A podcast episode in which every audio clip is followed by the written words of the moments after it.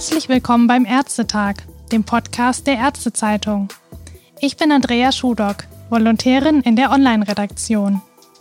Heute spreche ich mit Professor Dr. Böcker, Direktor des Muskuloskeletalen Universitätszentrums der Ludwig-Maximilians-Universität München und Professor Dr. Niethardt, niedergelassener Facharzt für Orthopädie in Heinsberg.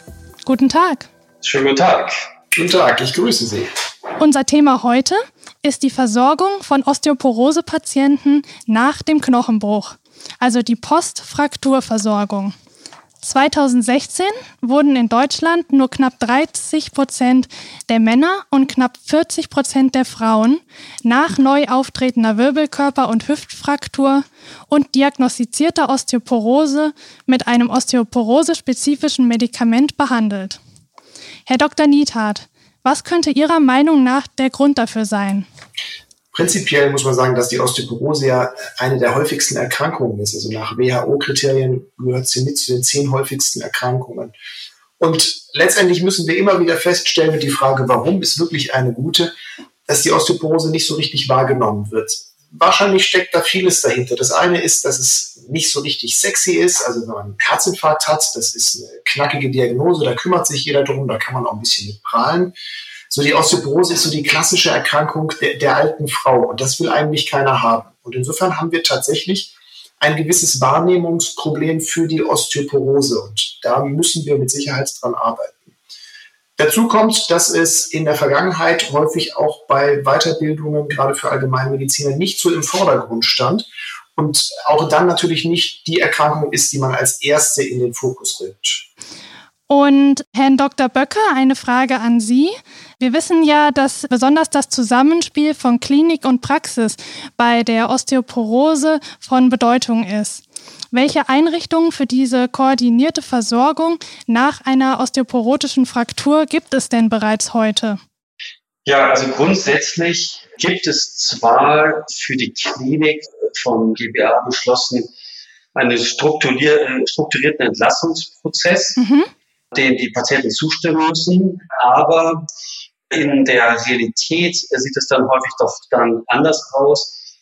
Die ähm, Grunderkrankung Osteoporose kann im Prinzip nur, sag ich mal, angerissen werden bei der Frakturversorgung in der Klinik und die weitere oder der größte Teil der weiteren Diagnostik und Therapie muss halt im ambulanten Sektor stattfinden.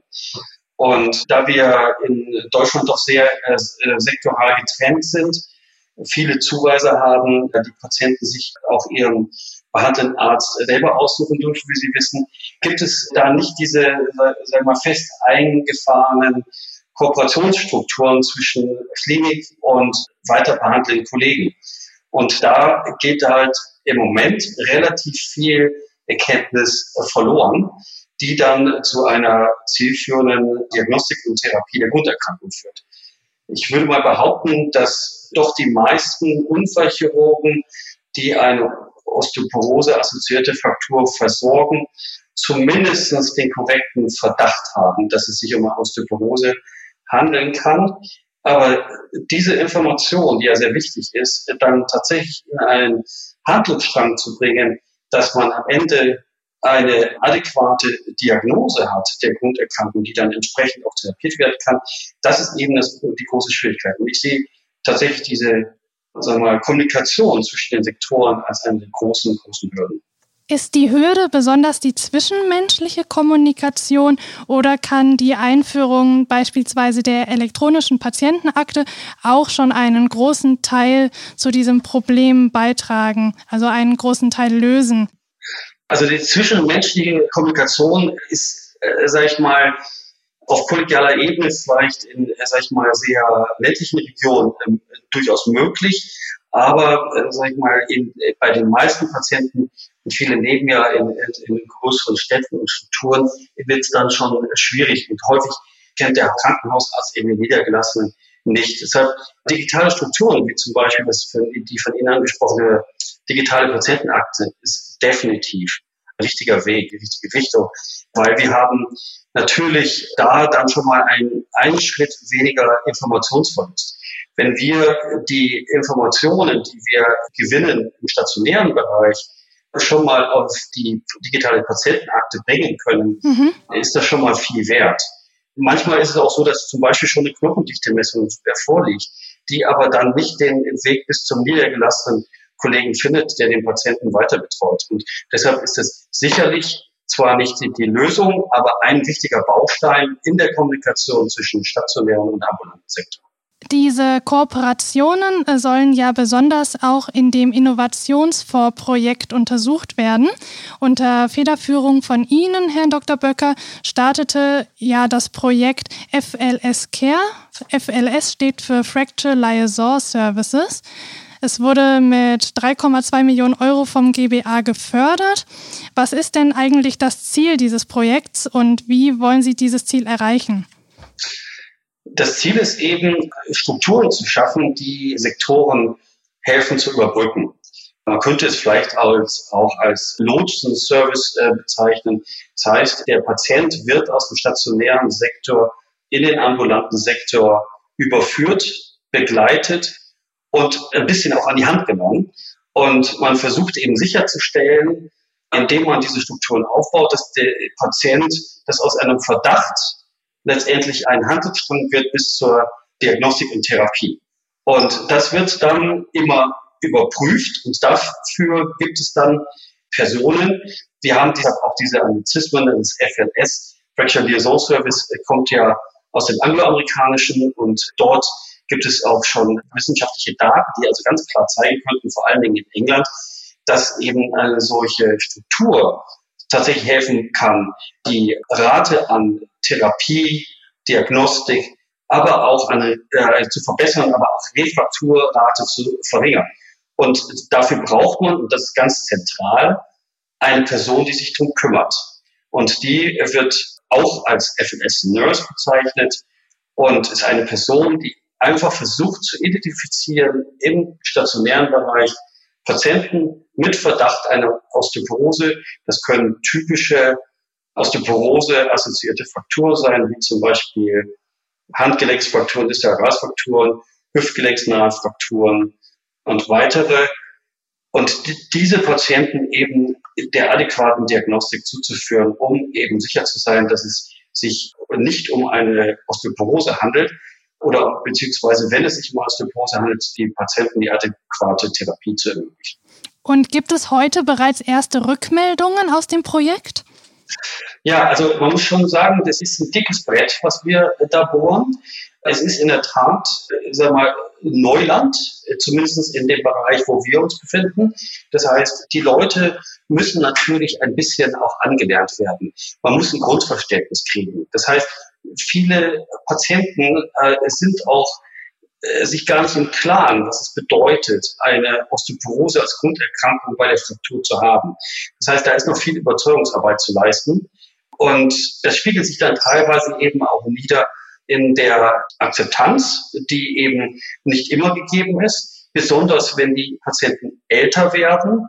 Da hört man dann häufiger auch mal, ja, ich bin doch schon zu alt, das lohnt sich nicht mehr. Das mhm. ist eigentlich, wenn man sich die wissenschaftlichen Daten anguckt, absolut nicht korrekt. Wir wissen heute, dass auch Octogenarians, also Patienten über 80 Jahren, absolut von einer adäquaten Therapie der Grunderkrankung profitieren, um so Refrakturen zu verhindern. Weil das bedeutet ja nicht nur, dass man eine Fraktur leitet, sondern da ist ja auch eine ganze Menge Leid dahinter und Schmerz. Und äh, deshalb macht es schon Sinn, dass man auch den älteren Menschen sowas versucht zu ersparen. Genau, ja, danke schön. Professor Dr. Niethardt, Ihr Kollege sprach gerade von dem Neuland im Bereich Osteoporoseversorgung. Wie können denn niedergelassene Ärzte, zum Beispiel niedergelassene Orthopäden und Hausärzte bereits heute dieses Neuland betreten und eine geordnete Postfrakturversorgung individuell umsetzen? Prinzipiell kann das ja jeder für sich machen. Im Prinzip sollte auch jeder wissen, wie er seine Patienten gut versorgt. Es gibt aus der Vergangenheit eine ganze Reihe verschiedener Projekte, die, die immer wieder versucht haben, nochmal die Vernetzung zwischen, gerade zwischen Hausärzten und Fachärzten und Osteologen zu verbessern. Vieles ist so ein bisschen stecken geblieben, manches war tatsächlich erfolgreich. Wir haben bei uns in Nordrhein seit 15 Jahren das Glück, dass wir damals die AOK, später einige andere Kassen auch noch überzeugen konnten, dass eine spezialisierte Versorgung von Osteoporose-Patienten letztendlich allen nutzen kann. Und wir haben von vornherein einfach gesagt, wenn wir tatsächlich eine leitliniengerechte Therapie durchführen, dann muss das dazu führen, dass wir weniger Frakturen bei den Patienten haben, damit weniger Krankenhauseinweisungen und dass damit natürlich das Ganze nicht nur für den Patienten besser ist, sondern auch für die Krankenkasse besser ist, denn die hat damit weniger Kosten für den stationären Aufenthalt. Natürlich ist uns klar, dass wir, wenn wir Patienten gut therapieren, automatisch höhere Kosten für die Medikamente oder entsprechend auch Heil- und Hilfsmittel haben.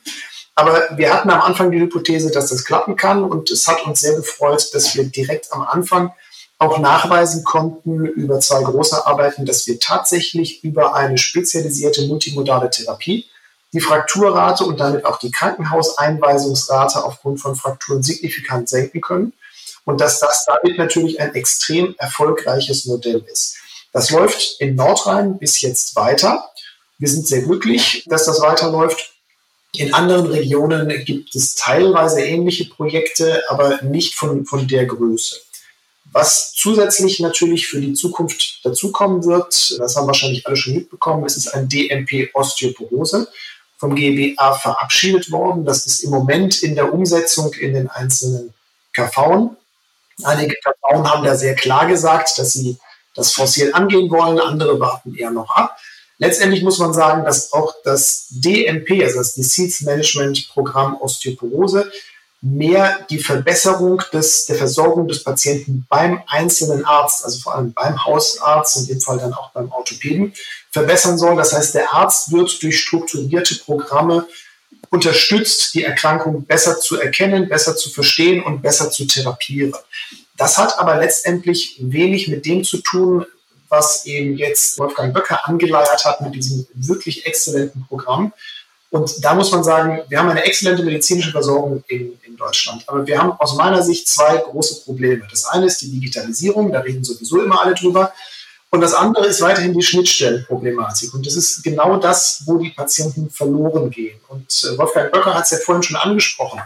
Wenn die Patienten mit einer, zum Beispiel mit der Schenkelhalsfraktur, also der typischen Osteoporose-assoziierten Fraktur des älteren Patienten, ins Krankenhaus eingeliefert werden, dann werden sie fast immer operiert. Es sind in der Regel immer multimorbide Patienten. Das heißt, sie haben eine ganze Reihe Vorerkrankungen.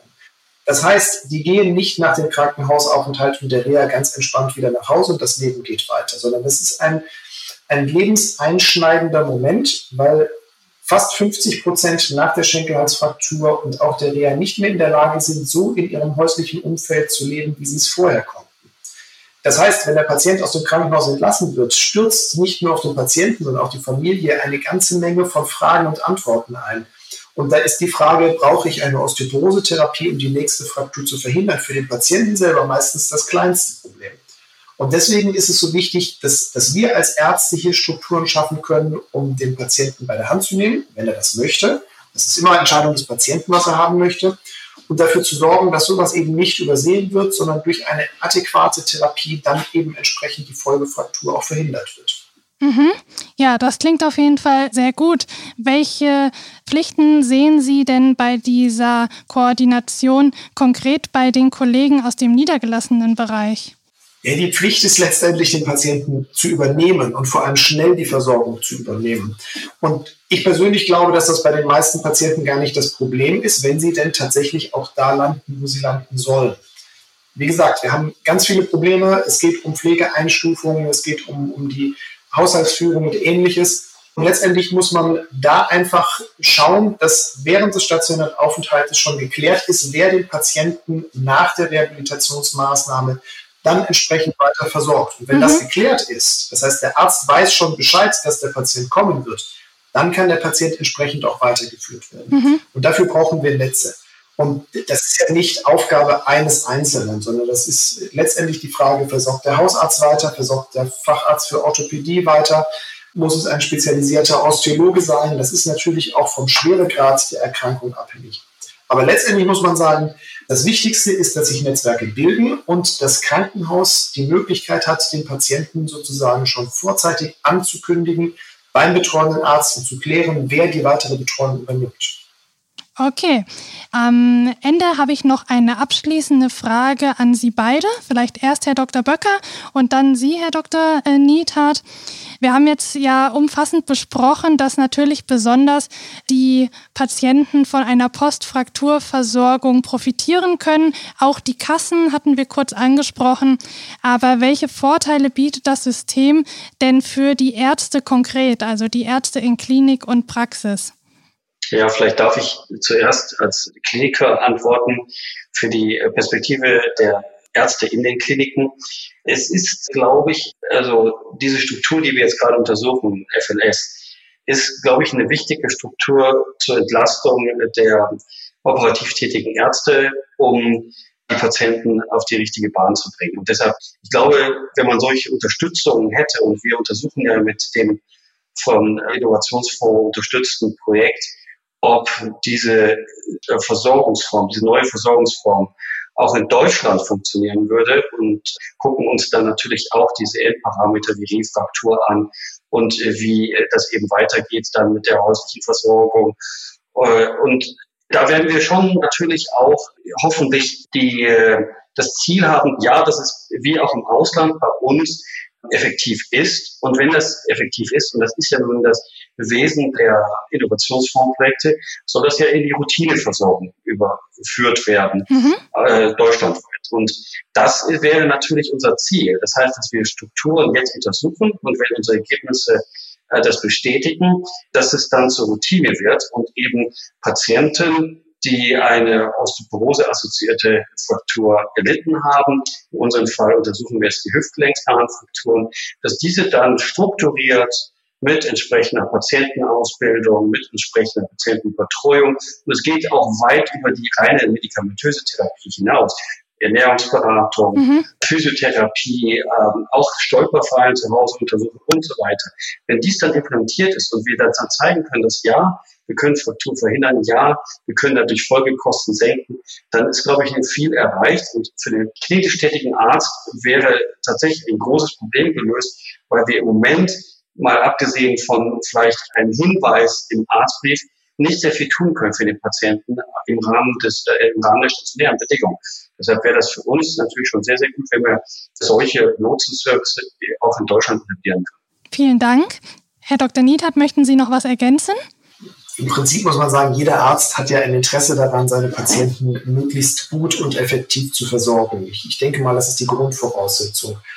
Ansonsten ist natürlich immer die große Frage, wird eine Leistung adäquat vergütet oder nicht? Und das, was ich vorhin dargestellt habe, was wir in Nordrhein eben als besondere Versorgungsformen haben, das sind ja alles Einzelverträge mit Kassen, die festgestellt haben, dass durch eine Mehrleistung durch die Ärzte, die über die Regelversorgung hinausgehen, entsprechend Kosten eingespart werden können. Mhm. Und dann fließt natürlich im Gegenzug dafür auch wieder Geld an die Ärzte. Und wir haben das jetzt 15 Jahre lang gemacht. Und wir haben für uns im niedergelassenen Bereich relativ klar definieren können, wo sind denn die Knackpunkte, wo ist die Patientenversorgung nicht so, wie sie sein soll. Und wir haben zum Beispiel festgestellt, dass eine der Stellschrauben, die sehr wichtig für uns ist, die Frage ist, kommt der Patient wieder und holt sich seine Medikamente ab oder nicht? Mhm. Wenn Sie darauf nicht achten, geht der Patient verloren. Wenn Sie darauf achten, dass der Patient nicht kommt, und das können Sie über Recall-Systeme in, in der Praxissoftware gut kontrollieren, dann müssen Sie nachtelefonieren, dann müssen Sie fragen, ob er seine Medikamente woanders bekommen hat, ob er sie nicht mehr nehmen möchte, ob es unerwünschte Wirkungen gibt. Und dann können Sie handeln. Aber das ist sozusagen ein aktives Zugehen auf den Patienten. Mhm. Das müssen Sie sich vom Patienten natürlich zuwilligen lassen. Und das Entscheidende ist, es ist ein deutlicher Mehraufwand. Und dieser Mehraufwand hat aber sowohl für die Patienten als auch für die Kassen einen Vorteil. Und deswegen haben wir eben geregelt, dass das entsprechend gesondert vergütet wird. Und damit sind dann letztendlich alle glücklich. Na, dann halten wir fest, dass die Kommunikation natürlich auch hier wie in vielen anderen Bereichen A und O ist und letzten Endes Ärzte, Patienten und selbst die Kassen von diesen Strukturen profitieren können. Ich bedanke mich bei Ihnen für Ihre Zeit und das Gespräch und genau sage bis bald. Ja, herzlichen Dank von meiner Seite. Ganz herzlichen Dank. Bis dann. Tschüss. Tschüss. Tschüss.